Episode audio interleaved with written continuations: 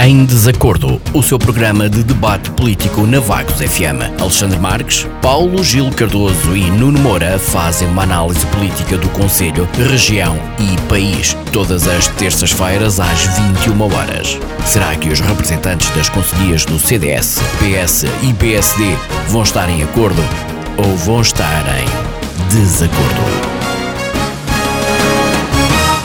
Boa noite a todo o auditório. A Vagos FM tem o gosto de apresentar um novo programa de debate político com a representação do CDS, com Alexandre Marques, do Partido Socialista, com Paulo Gil Cardoso e do Partido Social Democrata de Vagos, com Nuno Moura. Agradecendo desde já a presença a todos. Eu sou Sara Sampaio Alves e irei estar deste lado a moderar a conversa.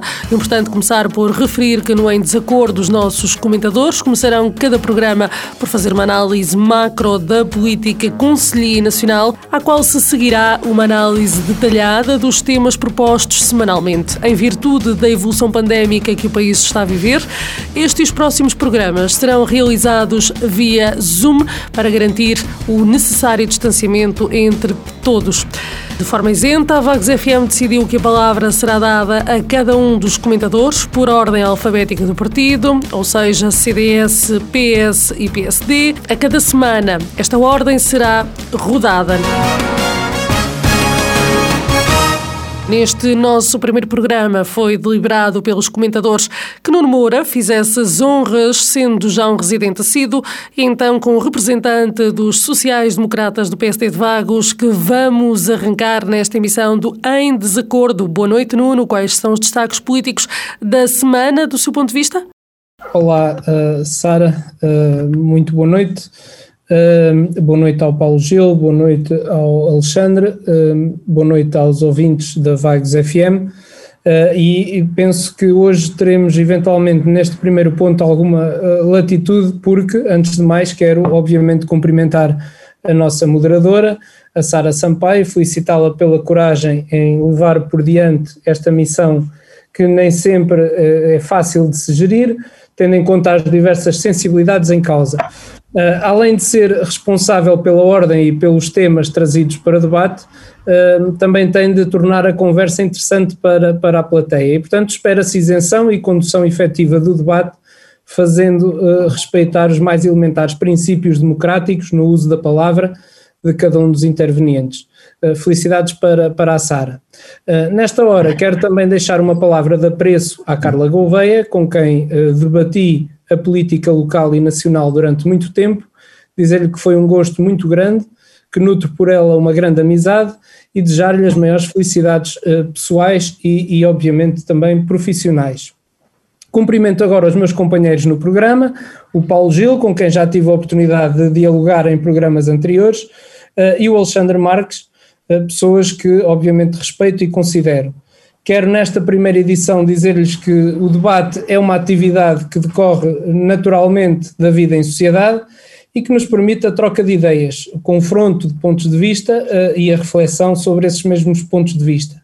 Um debate é uma troca uh, ativa em que se recebe ouvindo atentamente os outros e em que se dá exprimindo as nossas convicções sobre os temas em discussão. E, portanto, são estes os princípios em que vou assentar a minha participação, que, como todos sabem, será em representação do Partido Social Democrata, a quem agradeço a confiança que em mim depositaram. E, portanto, aqui uma nota aos ouvintes que, efetivamente, o modelo de programa alterou-se ligeiramente para aquele que era anteriormente, onde cada um de nós estava a nossa uh, opinião. E, portanto, aqui uh, apesar de ser também a nossa opinião, estará também já condicionada uh, por aquilo que é uh, as linhas orientadoras do, do, partido que representamos. Por último, cumprimentar a todos os ouvintes da Vagos FM e dizer-lhes que farei tudo o que estiver ao meu alcance no sentido de contribuir para o esclarecimento dos assuntos uh, em debate, que naturalmente decorrem da atualidade política local, regional e nacional, com responsabilidade e bom senso. É esse, pelo menos, o esforço que vou, que vou fazer.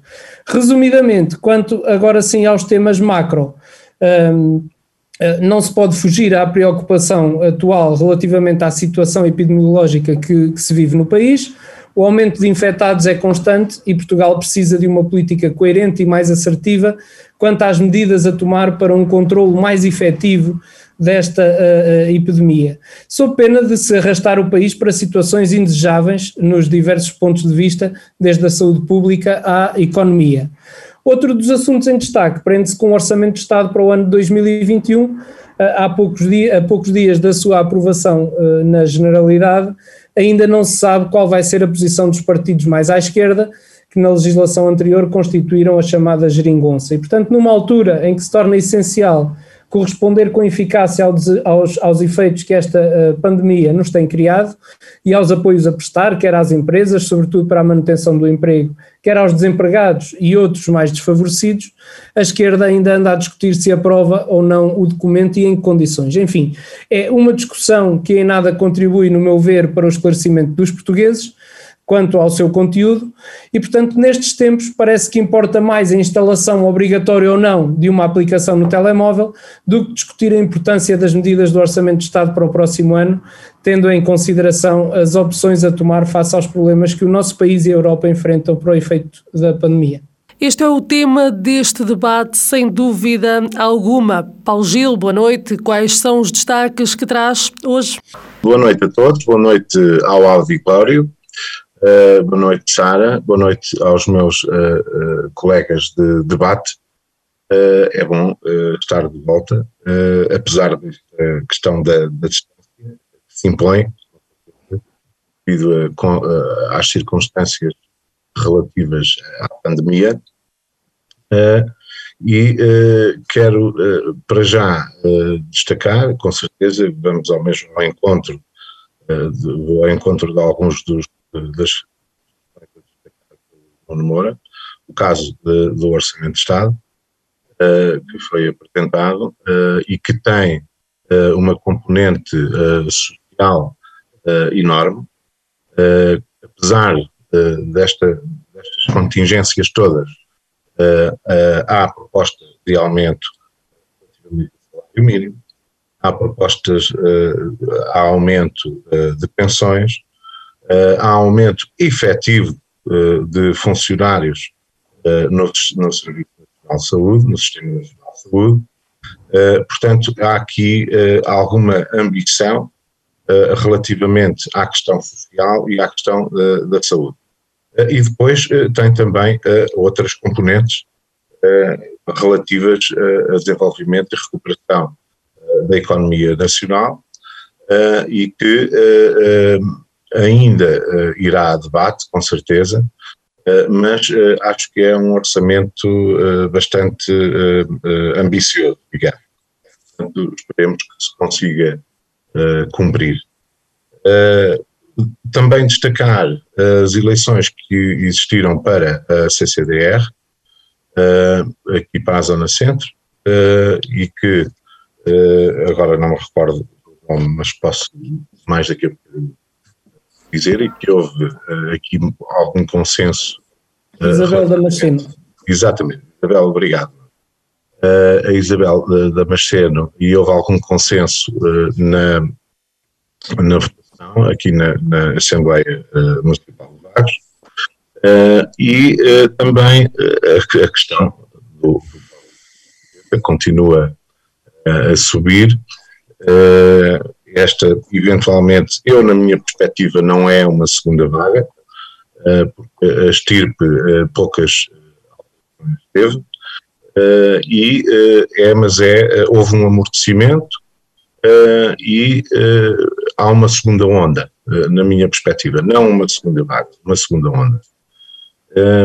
E estamos novamente com, com este problema estivemos sempre com um problema em mãos, mas desta vez uh, os números uh, começam a subir, uh, dispararam, aliás, em toda a Europa.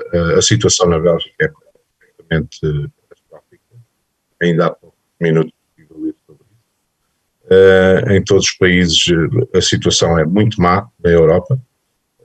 e especialmente aqui nos, no, no nosso vizinho, a Espanha, uh, muito, muito má mesmo também, com zonas vedadas, fechadas, como Madrid, por exemplo, esperemos não chegar a tanto, e pronto, é essencialmente isto.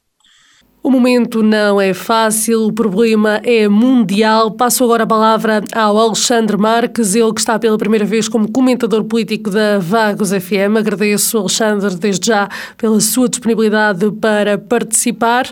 Muito bem, vamos então avançar para os destaques do seu ponto de vista aqui neste Em Desacordo. Uh, boa noite a todos, muito obrigado, Sara.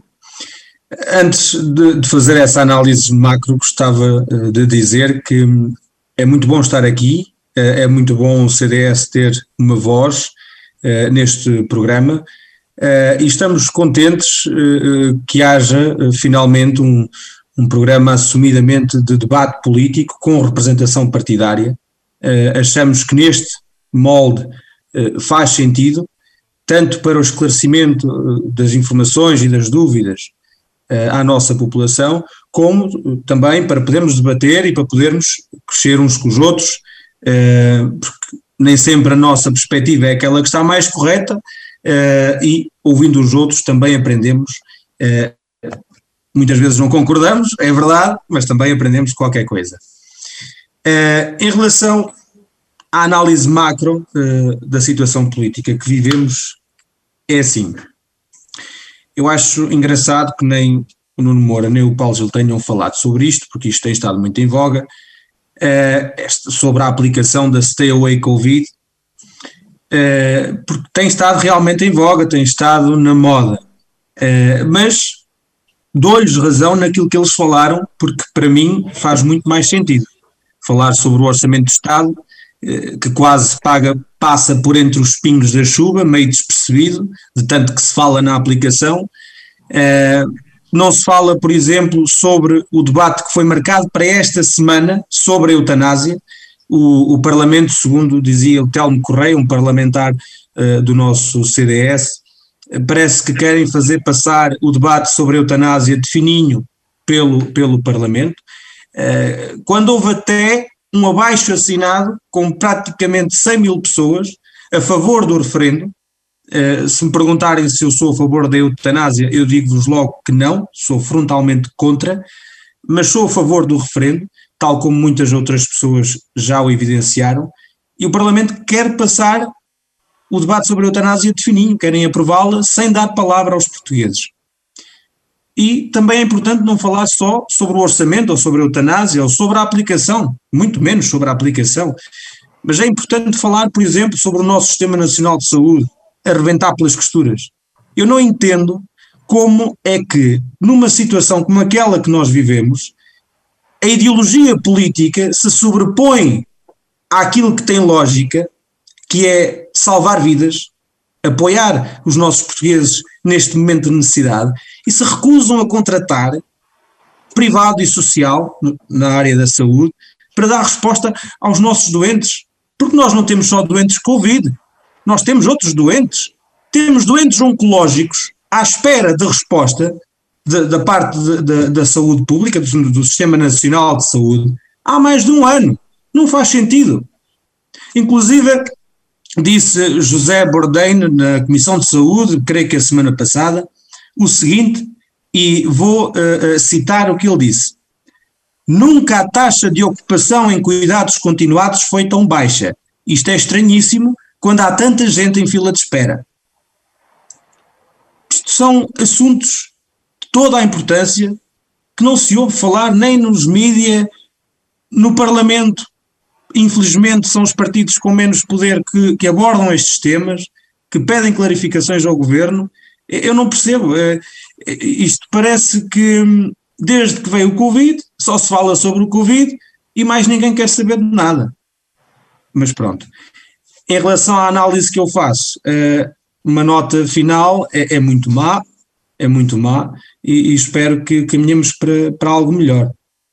Creio que foi o Alexandre e o Nuno que falaram uh, da aplicação Stay Away Covid uh, e eu gostava de saber a vossa opinião já agora. São a favor ou contra a obrigação de ter a aplicação instalada? Posso começar então pelo Nuno Moura. Ora bem, a, a, pergunta posta assim, a, a resposta é difícil. A questão é que eu acho que a obrigatoriedade, se, e repare, Sara, eu sou uma pessoa ligada ao direito e, portanto, não posso fugir à, àquela perspectiva de pensar que essa obrigatoriedade pode efetivamente colidir com direitos, liberdades e garantias uh, dos cidadãos. Mas uh, o que eu acho que está acima disso é uh, uma coisa muito antes, que é um, o facto de vamos pressupor que a aplicação é obrigatória. Também será obrigatório que a pessoa infectada com teste positivo lhe introduza os números uh, ou, ou, o código para que os outros uh, possam ter acesso, para que a aplicação funcione. Isto quero eu dizer o seguinte: o facto de a, a, a, aplicação ser obrigatória, eu já a tenho desde que ela saiu, portanto, a mim não me causa nenhum tipo de furor ter uh, a aplicação instalada. Contudo, eu nunca apanhei nenhum positivo. Se calhar tive sorte, ainda bem, nunca estive perto de 2 metros de um positivo. Ou então, se estive, essa pessoa não introduziu, ou não tinha a aplicação, ou não introduziu lá os números. O que eu quero dizer com isto é, acho que é uma discussão, como o Alexandre dizia, que nem sequer se devia estar a ter. Quer dizer, porque eu acho que é uma não discussão. Isto é, se nós chegássemos ao centro de saúde com um teste positivo e nos introduzissem lá o número de telemóvel e a aplicação passasse a funcionar, eh, eu até poderia pôr eh, eh, em causa que efetivamente ela teria algum efeito útil. Não sendo assim, acho que estamos a discutir, perdoem-me a expressão, mas o sexo dos anjos e que pouco importa se a aplicação está ou não instalada e pouco importa porque ela, na minha perspectiva, não vai funcionar como se pretendia. É só, é só isso. Os próprios produtores da aplicação uh, acreditam que esta não é suficiente para um, corresponder à expectativa do governo de, de, de, que toda a gente instale e que seja obrigatória a, a toda a gente. Ainda há muitas incertezas. Paulo Gil, será ou não importante haver um espaço onde cada um possa saber se teve ou não contacto com um caso positivo? Uh, primeiro, relativamente a essa questão que pôs agora, uh, nós estamos numa, numa fase da nossa história, a, a nível mundial, uh, em que impera ou se propaga a desconfiança relativamente a tudo e existem teorias da conspiração mirabolantes. E, e, essa contra-informação contra desvirtua completamente a informação real e os factos. E relativamente a isso, mesmo em relação à, à questão da aplicação Stay Away Covid, Uh, há aqui muito uh, sururu e, uh, que deturpa completamente aquilo que foi posto na proposta pelo, pelo, pelo Executivo. e eu vou passar a ler o artigo 4 que diz que é a aplicação Stay Away Covid 1 é obrigatória no contexto laboral ou equiparado, escolar e académico, a utilização da aplicação Stay Away Covid pelos consumidores de equipamento que a permita. 2. O disposto no número anterior abrange em especial os trabalhadores em funções públicas, funcionários e agentes da administração pública, incluindo o setor empresarial do Estado, regional e local, profissionais das Forças Armadas e de Forças de Segurança. 3. O utilizador da aplicação Away Covid que tenha um caso confirmado de Covid-19, nos termos definidos pela DGS, deve proceder à inserção da referida, na referida aplicação do código de legitimação pseudo-aleatório previsto neste sistema que deve figurar no relatório que contenha o resultado do teste laboratorial de diagnóstico. Ora, o que é que se resume daqui? Primeiro, não é obrigatório à população toda. É essencialmente para o setor público e estatal. Forças Armadas, Forças de Segurança e o setor empresarial do Estado, ok? Uh, e depois, uh, uh, relativamente à administração pública e, e também, com certeza, no, no, meio académico e escolar, que é onde está neste momento, e esta retoma e esta volta às aulas, provocou e com certeza provoca mais contacto.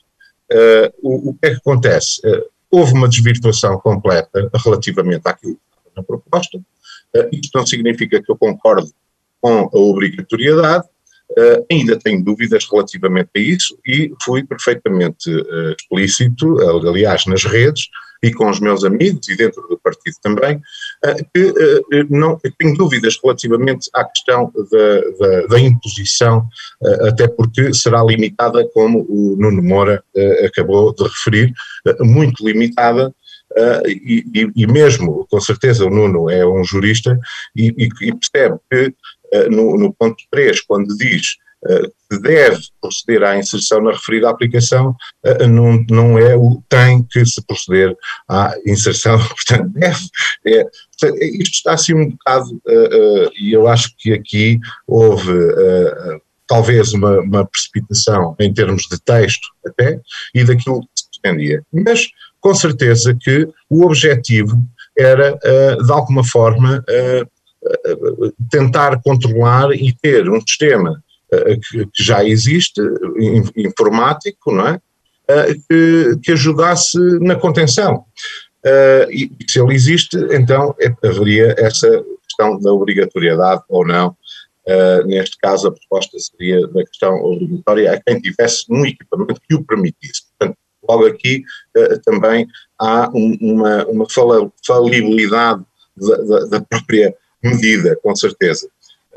Por outro lado, uh, relativamente à questão dos dados pessoais, se nós compararmos, e existem tabelas nesse sentido, relativamente a outras aplicações que existem, aliás, de redes sociais, etc., os dados que são que são armazenados, digamos assim, e com certeza que estão nas mãos do Estado e, de, e, do, e da, e, não estão nas mãos de uma empresa privada, com certeza, existe aqui realmente essa, essa ressalva de que não, agora não vamos saber onde é que está ninguém, como é que foi, como é que chama, não há exploração de dados. Portanto, eu acho que o sistema nesse aspecto é perfeitamente seguro.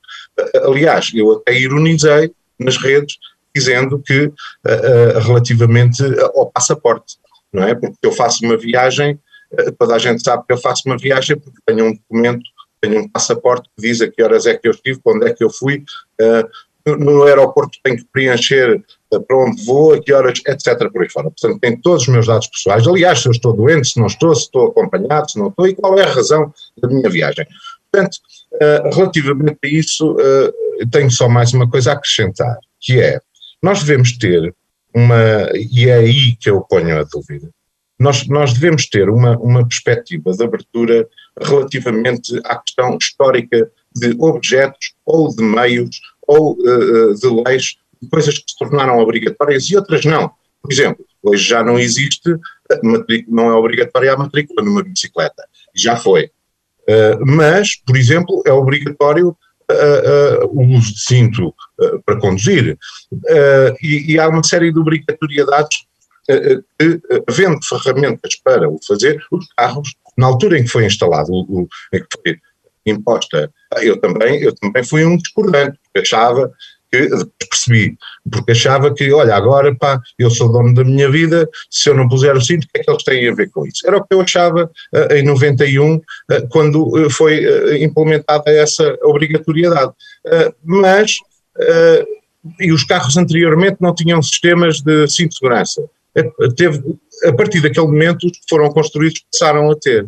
Há muitas obrigatoriedades ao longo da história relativamente que, se vão construindo e que se vão pondo, e nós temos que ter um bocado essa perspectiva de abertura relativamente à, à regulação uh, da vida em sociedade e para conter determinados riscos ou determinados perigos. Uh, era só o que tinha a dizer, peço desculpa se me alonguei. Muito bem, o Alexandre foi claro na sua primeira intervenção, contudo, tenho que lhe perguntar o mesmo, uma vez que, como o Paulo Gil referiu, o que não falta nas redes é ironia e desinformação sobre este tema. Uh, é assim, eu, eu, primeiro que tudo acho isso do código e não sei o quê, são, são uma questão de pormenores. Se nós tivermos que usar a aplicação, temos que aprender a mexer nela. Ponto. Uh, em, na questão da perspectiva jurídica, se é possível, se não é possível, se, vai contra a lei, se não vai. Eu não sou da área de direito, deixo isso para o Nuno Moura, eh, porque realmente não sei. Agora, tenho que concordar e não concordar com o Paulo Gil. Eh, primeiro porque é assim, eu conheço muitos bons militares, eh, por exemplo, da PSP, não são propriamente velhos, mas também não são propriamente novos, que têm telemóveis onde não, não lhes dá para eles instalarem a aplicação. e a questão aqui é: temos que nos habituar àquilo que, que, são as novas realidades da, regula, da, regulação da nossa vida em sociedade. Penso que foi isto que o Paulo Gil disse. Uh, temos e não temos, depende. Nem todos uh, seguimos uma ideologia em que quanto mais Estado houver, melhor. Há deles de nós que acreditam que menos Estado, mas melhor Estado é melhor para nós. Não sei se, se me estou a fazer entender. Não, não é uma questão de Estado, é uma questão de tecnologia e de ferramentas que permitem fazer determinadas coisas. Sim, mas eh, como em tudo o resto, nem todos somos obrigados a gostar de tecnologia. Nós podemos gostar e adaptar-nos e usar, como também podemos simplesmente não querer, não gostar e não usar, porque Pronto, ninguém nos pode obrigar a usar. Não põe o cinto, paga multa é tecnologia. Não, isso, o Paulo Gil está a fazer uma comparação. Imagine, peço desculpa pela violência das palavras, mas imaginemos, a Maria, uh, uh, infelizmente, foi violada pelo António na quinta-feira, mas ela não pode dizer nada porque na quarta-feira se tinha deitado com o João. Pá, isso não faz sentido. Está a comparar coisas que não fazem comparação nenhuma, não é? Não, não, não tem nível de comparação. Uh, é tão simples quanto isto. Somos obrigados o, o cinto somos obrigados a usar. Somos. Faz sentido? Faz. Somos obrigados a usar novas tecnologias porque a lei nos manda usar novas tecnologias? Não, isso não faz sentido nenhum. O cinto é uma nova nenhum. tecnologia. Em 1910 não havia cintos, portanto é uma nova tecnologia. Em 1910 provavelmente também não havia carros em Portugal. Eu peço desculpa eu. estar a interromper, mas eu pedia só que não houvesse esta, este diálogo assim tão direto. Um, e que respeitassem a, a, palavra de cada um para não haver aqui uh, confronto de, de, ideias. Não tem problema, não tem problema. E realmente Eu... é verdade, hoje em dia ainda há essa questão de haver. Uh, pessoas que não uh, aderem às novas tecnologias nem às redes sociais, são mesmo contra, contra essas questões. Sim. Eu peço, da minha parte, também peço desculpa, tanto a quem nos ouve, como à Sara, como ao Paulo Gil. Um, mas é assim, em relação à aplicação, eu, eu, defendo aquilo que defendi no início e que o Nuno uh, acabou por concordar comigo. Isto é um não tema. Não tema, porque temos exemplos. Uh, o, o, presidente do PSD, o doutor Rui Rio, ironizou no Twitter e tudo, uh, por causa daquela mediática reunião do Conselho de Estado, em que tinha a aplicação a trabalhar no telemóvel. E eu não cheguei a perceber bem, mas acho que havia lá um infectado uh, ou, ou um, uma pessoa que tinha dado teste positivo uh, e a aplicação não lhe tinha dito nada, portanto, também não sabemos até que ponto é que a aplicação funciona, não é? Uh, até porque, com os números que temos visto, o Nuno, eu não tenho a aplicação, o Nuno diz que tem, que instalou logo desde o início. Será que, ainda bem que não, não é? Esperemos que funcione. Uh, mas se funcionasse mesmo a sério, será que o Nuno ainda hoje não tinha passado por ninguém infectado? Eu recordo que até ontem, domingo, na região centro, e, e, o epicentro da região centro, aqui no Distrito de Aveiro, nós tínhamos cerca de 8.200 casos ativos. O Nuno é advogado, uh, penso que, pelo bem dele mesmo, que contracena com muitas pessoas, e será que no meio deste tempo todo não esteve com uma pessoa infectada? Não a sei, verdade é que as últimas. relatos levantam algumas dúvidas sobre a funcionalidade ou, ou a eficácia eh, da aplicação. Sim, sim. Eu pessoalmente sou contra. Muitas, muitas das últimas notícias que têm vindo a, a, público recentemente dizem realmente isso. Muitas pessoas que até querem uh, introduzir o, o, código na aplicação, que já está instalada no telemóvel deles e que esperam uh, muito tempo uh, e insistem, insistem até que esse código chegue. Oh, Sara, eu não quero uh, uh, ocupar muito mais tempo com isto, até porque se ocuparmos muito mais tempo, estamos a fazer aquilo que dissemos que não devíamos fazer, que é dar tanta atenção à aplicação uh, muito rapidamente. em primeiro lugar, um pormenor, há pouco o Alexandre dizia, o Nuno acabou por concordar comigo, mais ou menos, porque, oh, Alexandre, eu fui o primeiro a falar na aplicação aqui no programa e, portanto, acho que tu é que acabaste de concordar comigo, mas isso é um pormenor. Agora, a outra questão tem a ver com o seguinte: eu, onde eu acho que a maior. Uh, uh, uh, aquilo que mais confusão me faz é só, é só isto. Vamos pressupor que a aplicação funciona e que funciona bem. se é bom para nós todos podermos fazer um maior controle das pessoas que estão infectadas, porque é que devemos de ser contra uma aplicação? Quer dizer, agora, eu percebo que haja pessoas que digam assim, mas eu não a quero instalar e acho que devem ter esse direito. Agora, aquilo que eu não percebo é porque é que as pessoas estão constantemente a ir contra ou a arranjarem uh, uh, refúgios, nomeadamente jurídicos, nesta situação que é uma situação excepcional. Eu acho que ninguém deve controlar a nossa vida, eu também não quero que controlem a minha. Mas se o facto de instalar uma aplicação me vai dar algumas indicações que podem ser benéficas para mim e para a restante sociedade, Epá, porque é devemos de estar contra? Só estamos a dificultar aquilo que podia ser benéfico para todos. Esta é a minha opinião uh, relativamente à aplicação e espero que não se perca muito mais tempo a falar dela, porque senão estamos a cair no mesmo erro que estão a cair os nossos governantes. Uh, só, só, muito rapidamente, eu concordo com uh, a abordagem que o Nuno acabou de, fa de fazer. e realmente, porque eu continuo com dúvidas, eu não tenho a aplicação instalada.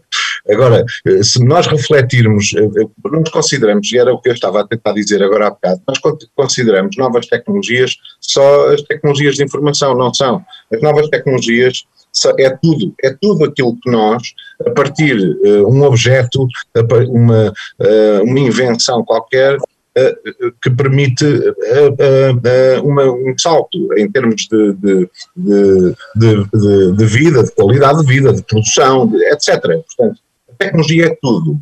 A tecnologia é a passagem daquilo que se estudou cientificamente e que depois se aplica num objeto. E acho que devemos ter essa abertura uh, relativamente às coisas. Mas concordo perfeitamente com, uh, com o Nuno.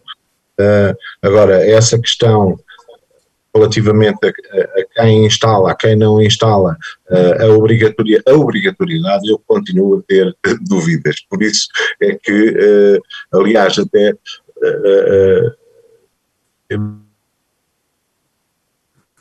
foi a minha, a minha sensibilidade, sensibilidade logo desde É só. Obrigado. Muito obrigado aos três. Uh, para peço, os... peço desculpa, eu só, só quero deixar uma coisa clara que acho que no, no não fui, uh, se calhar, não me, não, me, não me fiz interpretar da melhor, da melhor forma. Aquilo que eu queria dizer, a verdadeira questão aqui é: garantem-nos a 100% que a aplicação funciona? Na medida em que, enquanto não nos garantirem que a aplicação funciona, de verdade, sem falhas, ok? Eu sou contra. Eu Agora, não quer dizer que não concordo com a abordagem do Nuno. Eu, eu compreendo, eu compreendo o vosso ponto de vista, mas eu acredito que também para o governo isto seja uma descoberta. Não, não haja ainda garantias uh, a 100% de que tudo funciona, não é? Acho que eles vão descobrindo e vão adaptando as suas, as suas, as suas decisões. Só vai funcionar se, ou melhor, funciona uh, uh, cada vez melhor se mais gente tiver e mais gente introduzir os dados. Exatamente. Senão Exatamente. não funciona de certeza absoluta. Exatamente. Não sabemos, não sabemos. É preciso então, que já esteja a funcionar bem com todos aqueles que lá estão. É, é, que o funcionamento depende também da atitude das pessoas, não, não, não só da, da própria aplicação. Né? Depende de uma ação que as pessoas têm que ter. Eu, eu, o Windows pode funcionar perfeitamente, ou o Word, ou o Excel, ou qualquer outro programa. Mas se eu uh, não o souber utilizar, epá, ele também não me dá todas as potencialidades, quer dizer, não quer dizer que funcione mal, não é? É um bocado isto. Uh, há a questão da formação também, e aí o governo ou quem eh, desenvolveu a aplicação tem essa responsabilidade, por exemplo, não é? E de facilitar a, a, sua utilização, ser user-friendly, amiga, uma, uma, uma, aplicação amiga do utilizador, que seja fácil de, de interpretar e de utilizar. É só. A palavra sensibilização, se calhar, era a que devia estar na, na, na ordem uh, deste, deste tema. Nós vamos avançando porque a nossa hora também está uh, já fechada. E para aqueles que nos começaram agora a ouvir e que sintonizaram os 88.8 ou o www.vagosfm.com, dou nota que estamos no nosso primeiro programa em desacordo, o programa de debate político da Vagos FM, com Alexandre Marques, representante do CDS, Nuno Moura, do PSD, e Paulo Gil Cardoso, líder do Partido Socialista e também representante do mesmo partido. Ora bem, estendemos-nos um pouco nesta análise macro da semana. Vamos seguir no nosso programa, então, com os temas uh, da semana. Em destaque continuará, então, a Covid-19, números, medidas e o impacto que este vírus terá no Conselho nas demais vertentes e ainda a preocupação crescente dos pais pela falta de mesas individuais nas salas de aula, turmas a rodar várias vezes ao dia da sala de sala e o alegado contacto entre turmas no recreio. Temas que vão então ao encontro da nossa conversa inicial. Voltamos então ao nosso comentador Nuno Moura, afinal estamos ou não a saber responder às necessidades das várias áreas. Eh, tendo em consideração o número uh, reduzido de infectados, uh, os vaguenses têm uh, demonstrado que respeitam as normas de segurança segundo as orientações da Direção-Geral de Saúde e as instituições do Conselho, sobretudo aquelas que estão diretamente ligadas aos grupos de maior risco, como é o caso das IPSS e da Santa Casa da Misericórdia.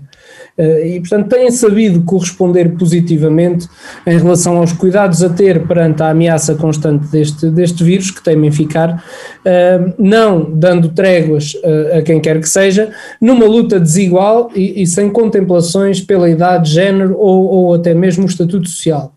Uh, uh, Parece-me que o papel da Câmara Municipal tem sido notório na gestão e acompanhamento permanente da situação epidemiológica, uh, promovendo reuniões com as mais diversas entidades, sejam elas de caráter educacional, social ou económico, obviamente no sentido de garantir as condições necessárias para o cumprimento das orientações da Direção-Geral de Saúde, dos diversos planos de contingência e de salvaguarda da, da saúde pública. Eh, como será fácil perceber, esta, esta gestão é desenvolvida tendo em consideração, obviamente, a evolução diária dos acontecimentos e estou convencido que sempre que hajam alterações uh, significativas, uh, o município tomará as decisões mais aconselháveis e mais apropriadas para, para cada caso. Eu só não percebi se a SAR, entretanto, fez a união dos dois temas. Podemos fez... já aproveitar para fazer a união dos dois temas, exatamente uma vez que estão relacionados e Pronto, damos seguimento. Relativamente ao ano letivo 2020-2021 uh, um, e à preocupação dos pais e ao impacto desta situação e às medidas e, e, e ao impacto que as medidas tomadas podem, podem ter, eh, parece-me que esta é uma preocupação transversal e comum a todos os pais, eh, e o problema não diz apenas respeito aos pais com filhos em idade escolar. Também os pais com filhos em infantários, como é o caso da minha filha, vivem permanentemente em sobressalto devido a possibilidades de, de infecção dos seus filhos. Eh, e neste caso em particular, eu penso que não podemos exigir às instituições que tenham um espaço único e uma educadora para cada uma das crianças. E, portanto, é um risco que todos corremos e para evitar riscos maiores é importante e essencial que os pais deem o exemplo e sensibilizem os filhos para o cumprimento das regras de higienização das mãos, o afastamento social, o uso da máscara. E, portanto, todos nós eh, sabemos que as crianças gostam de socializar e é muito difícil fazer com que isso não, não aconteça. E, tanto quanto é do meu conhecimento, eh, as escolas do Conselho, através do agrupamento de escolas, estão a cumprir as orientações, quer da DGS, quer do Ministério da Educação, e quanto ao número de alunos uh, por sala, essa não é uma regra sem exceção e, portanto, estão também a cumprir essas orientações. Ora, se as salas de aula têm uma determinada área e um determinado número de mesas, os alunos terão que se acomodar nesse espaço e com o mobiliário existente. Portanto, o ideal seria reduzir o número de alunos por sala, e assim já seria possível colocar um aluno em cada mesa. No entanto, eh, para que tal acontecesse, seria preciso desmultiplicar o número de turmas, aumentar o número de professores e de auxiliares de educação, com os custos, obviamente, inerentes a isso mesmo. E, portanto, de facto, muito difícil de aplicar, tendo em consideração a situação financeira do, do país. Entendo uh, e sou sensível à preocupação dos pais, até porque também sou pai e sou confrontado com, com o mesmo problema. Aliás, Uh, hoje achei curiosa uma notícia da SIC em que se referia que, em relação aos alunos infectados nas escolas, depois de um período de quarentena de 10 dias, como? Não, não, foi, peço desculpa, foi depois, aqui um depois problema de um técnico. período de quarentena de 10 dias, uh, mesmo que o teste dê positivo, uh, podem regressar às aulas sobre o pretexto de já não oferecerem risco de contágio para os outros alunos. E dizia-se na notícia que a alta teria que ser dada por um médico. É claro que houve pais que se opuseram a que os seus filhos regressassem às aulas por risco de contágio aos outros, e parece que ainda se anda à deriva quanto a esta realidade uh, que, tanto, que tanto nos afeta. tanto quanto é do meu conhecimento, a Câmara Municipal uh, tem acompanhado muito de perto todo este processo e tem dado o apoio que lhe é solicitado pelo agrupamento de escolas. Mais uma vez, chegamos à conclusão de que é necessário então apostar na sensibilização dos cidadãos. Agora deixo aqui a questão: será uma alta médica suficiente no final do período de isolamento, sejam eles 10 ou 15 dias? Será seguro? Ora bem, Sara, há, há, já algum tempo que eu tinha visto uma diretiva da União Europeia onde, eh, segundo eh, os especialistas, eh, eu não tinha visto 10 dias, tinha visto 15. Mesmo que o vírus esteja alojado no nosso corpo, com 15 dias ele já estará morto, digamos assim, apesar de cá estar, e portanto, se fizermos o teste dá positivo, mas o vírus já não está em condições de ser transmissível. Foi isto que eu percebi, eu sou leigo na matéria, mas foi isto que eu percebi. E portanto, percebo que Uh, em muitos países da União Europeia, o que acontece é que as pessoas que estão de quarentena ficam 15 dias, independentemente do resultado que tiverem depois desses 15 dias, porque entendem os especialistas que, passado esse tempo, já não há risco de contágio. Eh, e, portanto, eu penso que será essa regra que foi transposta para Portugal e que se estará a pensar a fazer a aplicação agora. Agora, como é óbvio, não sendo da área e não tendo conhecimento profundo sobre a matéria, estou também expectante e, obviamente, com algum receio sobre uh, uh, essas, essas medidas, mas uh, temos que confiar naqueles que estudaram e que percebem sobre a matéria e, portanto, eu, como até aqui, vou confiar nos profissionais de saúde que têm, aliás, feito um trabalho exemplar. Faz sentido. Paulo Gil, concorda? Bem, uh, relativamente ao que aconteceu até aqui uh, no nosso Conselho, uh, houve algumas lacunas, não na contenção, com certeza, nem na mitigação. mas houve algumas lacunas em termos de apoio social.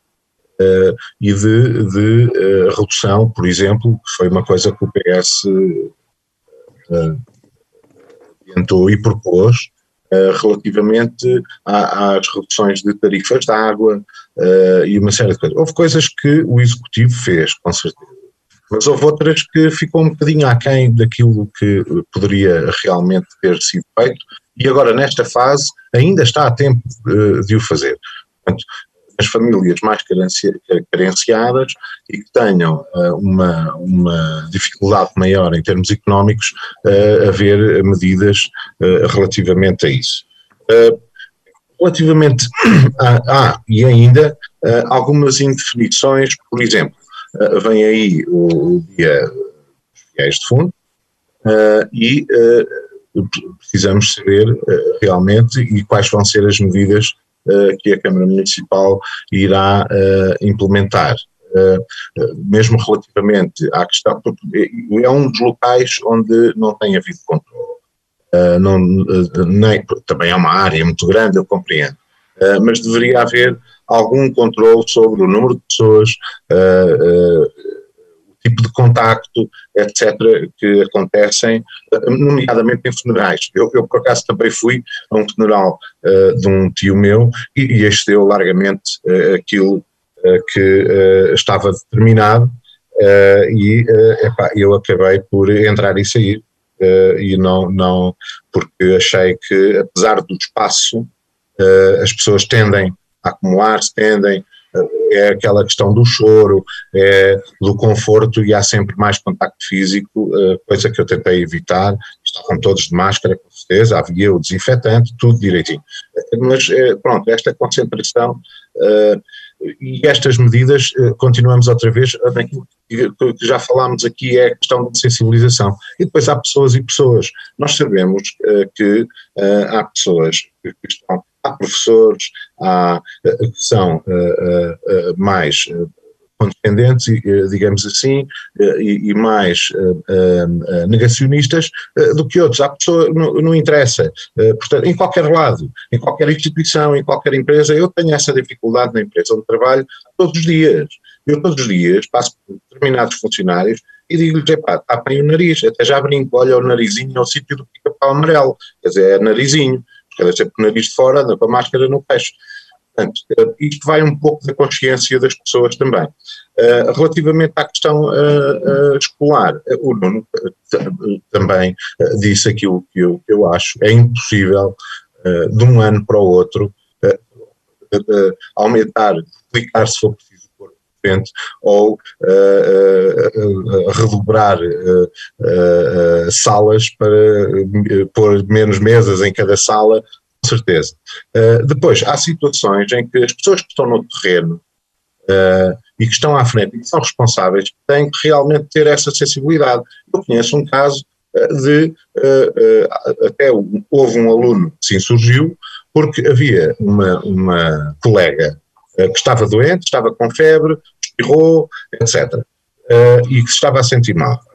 e o, o, esse aluno levantou-se, ou, ou pelo menos, ou primeiro educadamente, e para com os colegas e com o professor, disse, epá, nós não sabemos o que é, se calhar era melhor eh, ir, ir para o isolamento até se saber o que é, não é? Ir à febre, para tudo. Não, foi completamente uh, uh, desvalorizada a situação, os miúdos ainda riram e etc. E, e, quem estava à frente, quem estava à frente não teve a sensibilidade, também não sabia o que era. Uh, um professor não é um médico, não é? nem, nem é um enfermeiro. Isto depende da sensibilidade das pessoas. Eu não estou a dizer que todos os professores que sejam assim, com certeza, e tenham tido um, um trabalho excelente e em esforço, com certeza. Muitos são de risco também, eles próprios. Mas no meio disto tudo há pessoas que são negacionistas. E, e lá estamos outra vez na, na velha história da, da, da, sensibilização, não é? E, e, e, da obrigatoriedade ou não, voltamos a cair no mesmo tempo voltemos a, voltemos a cair no o que é que cada um de nós uh, pode fazer e qual é o nosso papel, cada um de nós, fazer essa sensibilização. Agora, nós não podemos andar a obrigar, nós até podemos fazer leis a obrigar tudo e mais alguma coisa. O limite de velocidade na autostrada é 120, mas ninguém circula a essa velocidade, é tudo, é tudo mais. Uh, e nós temos essa tendência de fazer e de desvalorizar, inclusive, aquilo que é obrigatório. Uh, mas, estando atrás, é uma questão de sensibilidade. E uh, faço aqui essa, essa, já fiz essa crítica, deverá haver mais apoio uh, municipal às empresas e às famílias mais carenciadas, com certeza. Muito obrigada, Paulo Gil. Alexandre, avançamos então para si. Bem, hum, eu não, eu não sou da área da saúde, vou tentar, hum, vou tentar dar a minha opinião com alguma base em alguns dados, mas da melhor forma que sei, e, e, e, lá está é a minha opinião, não é? Nós, na região centro, como eu disse ainda agora há bocadinho, eh, até à data de domingo, foi quando eu estive eh, aqui debruçado sobre este caso, a região centro tinha 8.200 casos, o terceiro lugar no pódio nacional.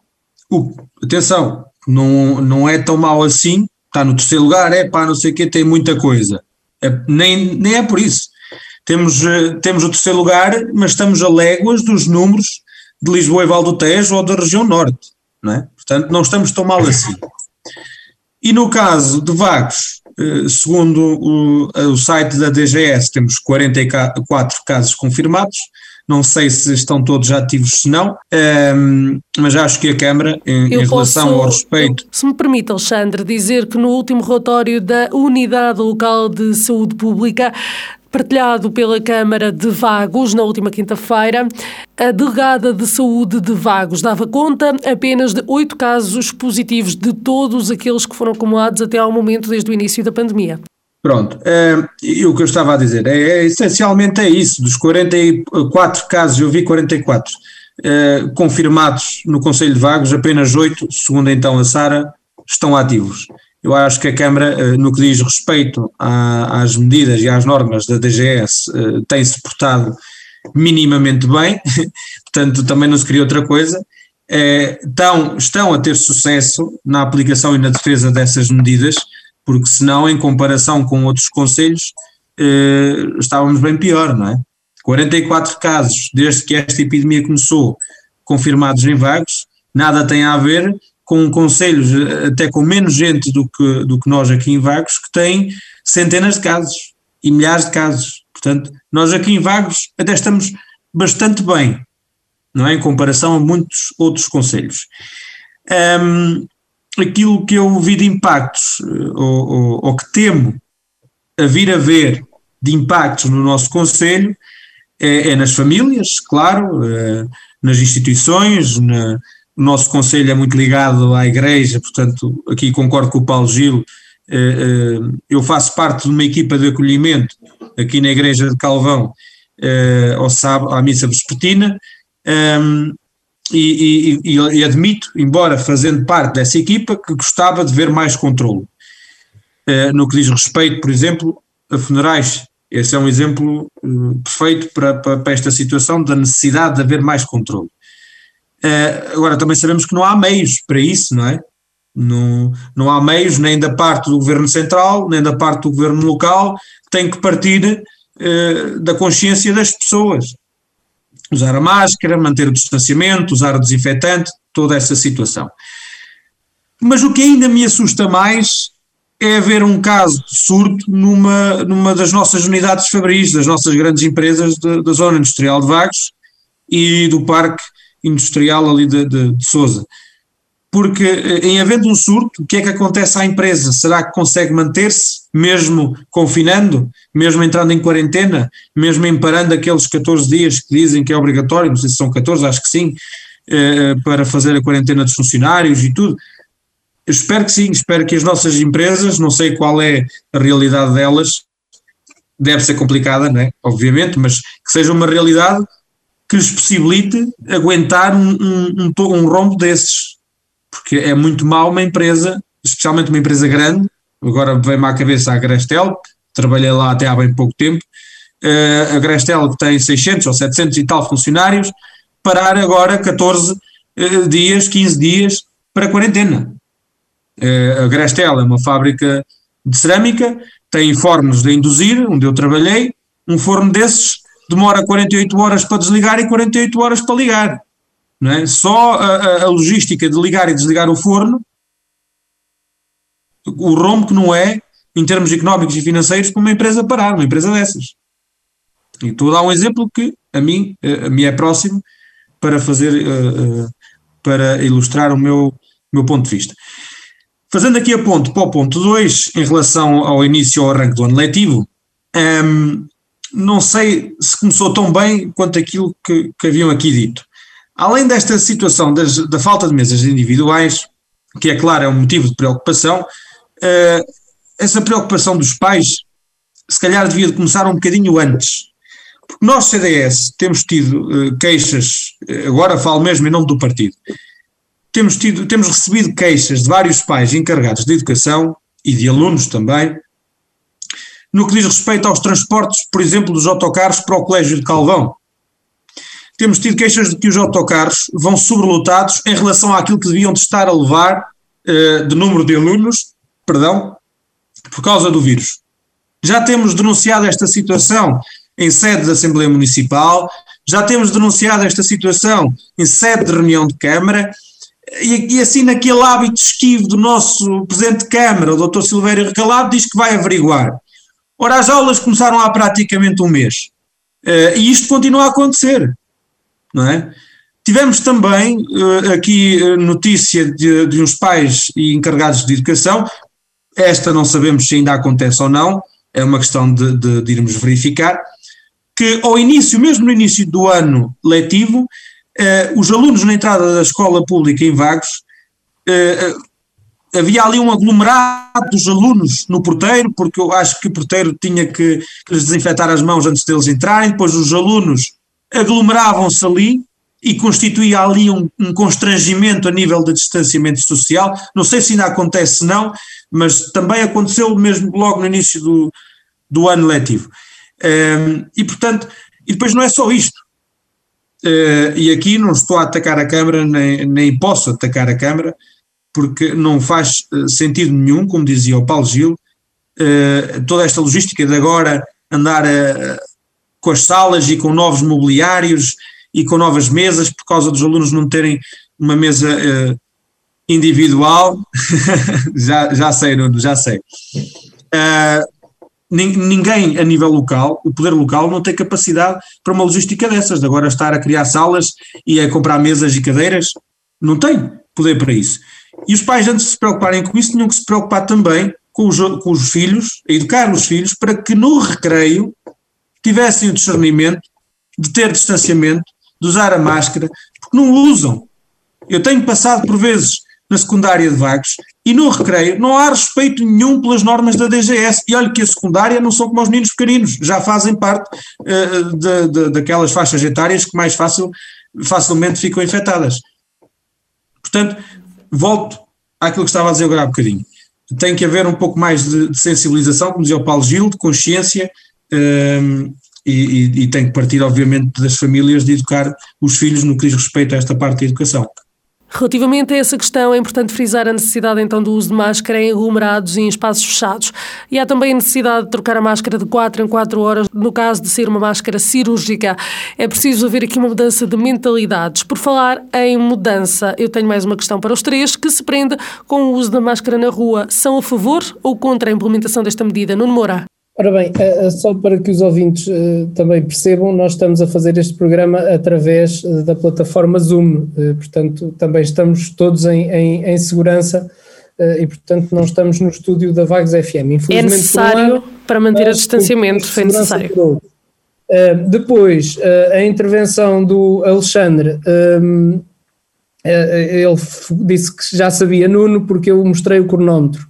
Uh, isto só para dizer que uh, no primeiro tema das intervenções eu falei cerca de 4 minutos e 10, o Paulo Gil 5 minutos e 35 e, o Alexandre 7 minutos e 58. Ora bem, ele hoje tem, obviamente, a nossa condescendência, porque é o primeiro programa, mas terá que começar a, a, condensar mais as suas intervenções. Atenção, reparem que eu também estou a cronometrar a minha intervenção. Se me permite, Nuno, eu vou interrompê-lo só para explicar brevemente aos nossos ouvintes o facto de estarmos a falar aqui de tempos e de cronómetros. Como a sessão está a ser gravada à distância e temos um tempo limite do programa, temos também a necessidade de estabelecer um mínimo de 3 minutos para que cada um dos nossos comentadores possa intervir e opinar sobre cada tema.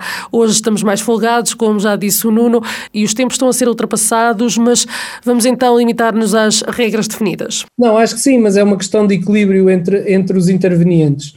Uh, depois, uh, eu já lhe vou responder à, à, à questão da Sara, mas das máscaras, mas não posso deixar de, em primeiro lugar, dizer que relativamente ao tema que estamos a tratar, uh, não é bem verdade algumas das coisas que, que foram ditas. Em primeiro lugar, uh, desde o tempo de confinamento, o município auxiliou os nossos séniores com o transporte de bens farmacológicos e alimentares ao domicílio.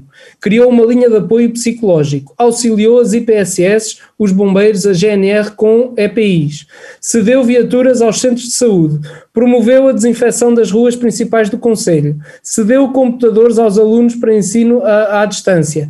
Uh, uh, que mesmo aos alunos uh, que estavam em casa sempre pagou as refeições àqueles que eram detentores do escalão para, para esse efeito. E depois também do ponto de vista comercial, com a campanha Compre no, nosso, no, no, no que é nosso, um, vagos somos todos nós para estimular que o circuito comercial produtor, retalhista, consumidor se faça e preferencialmente recorrendo ao tecido local. E portanto esta campanha já vai na segunda fase que culminou na apresentação da plataforma Vagos Mais Comércio, que tem tido uma ótima adesão uh, dos, dos comerciantes. Isto são alguns exemplos daquilo que, que a Câmara Municipal uh, uh, foi, foi fazendo. Relativamente ao uso obrigatório de máscaras, um, na via pública. Ó oh, Sara, mais uma vez, parece-me que usarmos aqui a palavra obrigatório pode criar algum, fundo, algum fumo uh, uh, à volta disto tudo, mas eu penso que uh, aqui é a responsabilidade de cada um. E repara, não é por ser obrigatório ou não, no meu caso particular, eu ando sempre com a máscara, nem sempre colocada, porque se vou andar no passeio sozinho, não vou de máscara. Mas normalmente, quando chego a uma zona onde estão mais pessoas, de imediato coloco a, coloco a máscara. E, portanto, isto é uma questão de responsabilização e de sensibilização de cada um. é obviamente que se virmos os números a aumentar, essa poderá ser uma, uma medida que vai certamente contribuir para o controle dos números e, portanto, eu não vejo nenhum inconveniente relativamente a isso. Muito bem, uh, Paulo Gil. Agora, Uh, eu basicamente já disse o que tinha a dizer, uh, concordo em muitas situações com o Nuno, uh, aliás, esta questão da obrigatoriedade da máscara epá, pode, pode normalmente as coisas quando são impostas criam sempre um maior atrito. E, e, o que é normal. E quando é algo novo e, e, são situações novas, há sempre atrito até à mudança, com certeza. isso faz parte da condição humana, que é estar habituado a fazer uma coisa de determinada maneira e depois ter que alguém vir dizer que tem que o fazer de outra forma, ou que tem que utilizar outra ferramenta, ou que está perante uma situação nova. Portanto, isto tem muito a ver com a, a formação. Mas eu volto um bocadinho atrás, há muita contra-informação. Há muita contra-informação. Há muitas fake news. Uh, aliás, e por estadistas mundiais até, pessoas com responsabilidade, que nós sabemos bem, tipo Bolsonaro, Trump, etc. Portanto, uh, e nós não podemos pactuar com esse tipo de, de, de contra-informação e temos que apelar ao bom senso das pessoas uh, e, e, essencialmente isso. Se a coisa piorar tanto que tiver que ser, epá, terá que ser. Uh, isto, para grandes males, costuma-se dizer grandes remédios, não é? Mas, mas no, se calhar não há volta a dar-lhe em determinadas situações, porque nós estamos em situações limite, e uh, estamos numa, numa situação excepcional, histórica a nível mundial e a nível do nosso país, e, e temos que realmente ter essa consciência do respeito pelos outros, pelos nossos familiares, Uh, por nós próprios, uh, isto relativamente aos jovens, uh, na, na, classe, na, na, faixa etária jovem, é onde existem mais negacionistas. E depois a outra faixa, eh, que também já está saturada, é a faixa dos idosos, eh, porque há esta questão da solidão, há esta questão do isolamento, eh, e eu tenho assistido a isso, não é? inclusive é com familiares meus, porque estão fartos de estar fechados, estão, precisam de, de, de, de falar uns com os outros. Penso que é um sentimento generalizado uh, em toda a exatamente, população. Exatamente, mas temos que fazer mais uma força, temos, que, temos que ser resilientes temos que ser corajosos uh, e enfrentar isto de outra forma, com certeza. E a Câmara Municipal, uh, com certeza que é o, uh, o órgão do Estado mais próximo e as freguesias têm que realmente também participar no apoio às populações e haverá muitas outras propostas que iremos apresentar à frente, com certeza. Obrigada, Paulo Gil. Eu vou aqui fazer força para que o Alexandre seja o mais breve possível, porque estamos mesmo a terminar esta nossa primeira sessão do Em Desacordo nos 88.8 e em www.vagsfm.com. Alexandre, não querendo estar a falar de obrigatoriedade mais uma vez, o uso da máscara na via pública deve ou não ser incentivado como uma medida preventiva? Eu vou ser o mais breve possível, porque eu neste aspecto acabo por concordar com o Nuno. Um, eu acho que não faz sentido se eu vou sozinho no passeio, exatamente como ele disse, usar máscara. Até porque a mim custa-me um bocado usar máscara, porque eu tenho aqui lentes, né, óculos, e ainda não inventaram óculos com para-brisas. E, e quando posso, se vejo que estou sozinho, tiro-a. Agora, quando vejo um aglomerado de pessoas a chegar-se a mim, ou eu a chegar a elas, claro que a meto, uh, independentemente se vão só a passar ou, ou se estão paradas, meto, uh, porque acho que faz sentido um, e, e, é lógico. E, jeito, e já terminei isto que eu tinha para dizer, concordo com o uso da máscara na rua, em locais públicos e, e em locais fechados. Fechados, epá, onde, onde haja um aglomerado de pessoas que não façam, uh, pessoas que não façam parte daqueles que coabitam connosco, não é?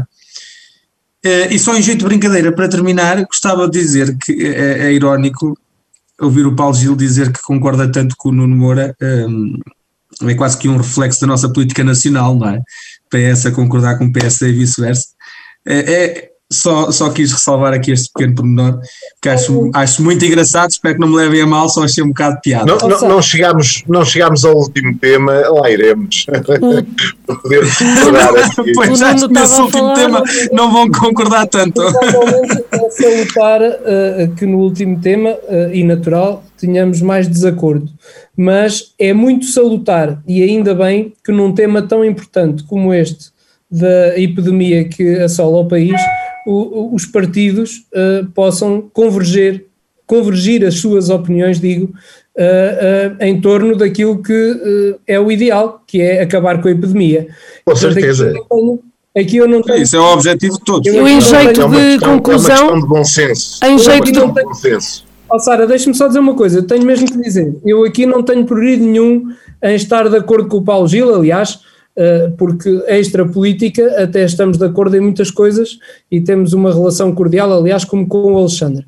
Mas eu não posso deixar de dizer uma coisa eh, que tomei aqui nota e que o Alexandre disse na sua intervenção inicial, eh, que o CDS, neste molde de programa, faz sentido participar.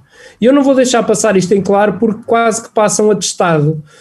Eu não vou dizer que a mim, que participei em todos os programas anteriores e tentei contribuir para uh, uh, elucidar os nossos concidadãos sobre as matérias da política e se calhar também ao Paulo Gil, que esteve em programas anteriores e teve representação nos programas seguintes. E, portanto, acho que é menosprezar uh, aquilo que foi um programa no qual o CDS não quis estar presente. Eu compreendo que agora estamos a pouco mais de um ano para as próximas eleições, que queiram começar a trabalhar, aliás, felicito pelas novas eleições do, do CDS, penso que tiveram 11 participantes a votar nas vossas eleições, acho é que devem começar a trabalhar mais cedo e a trazerem mais pessoas para a política, porque quero salutar esta troca de ideias e esta Sim. troca de argumentos.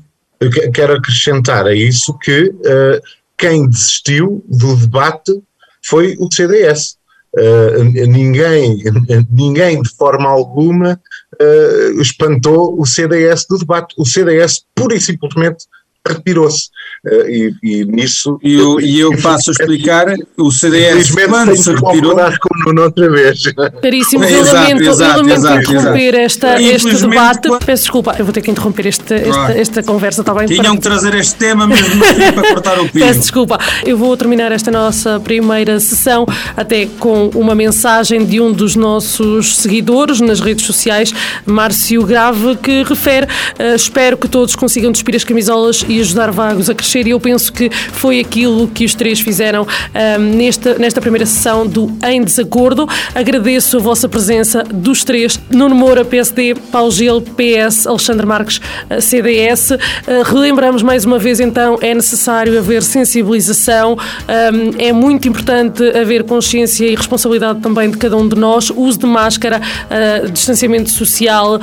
Um, nunca é demais relembrar estes tópicos. Nós estamos de volta volta para a semana até com uma nova, uma nova rubrica aqui integrada no nosso programa, em que terão a oportunidade de responder também aos nossos, aos nossos ouvintes. Agradeço, espero uh, que tenha, tenha sido do agrado de todos os nossos ouvintes este, este primeiro programa e um, iremos todos certamente trabalhar para que corra sempre melhor. Obrigada. Boa noite, obrigado. Boa noite.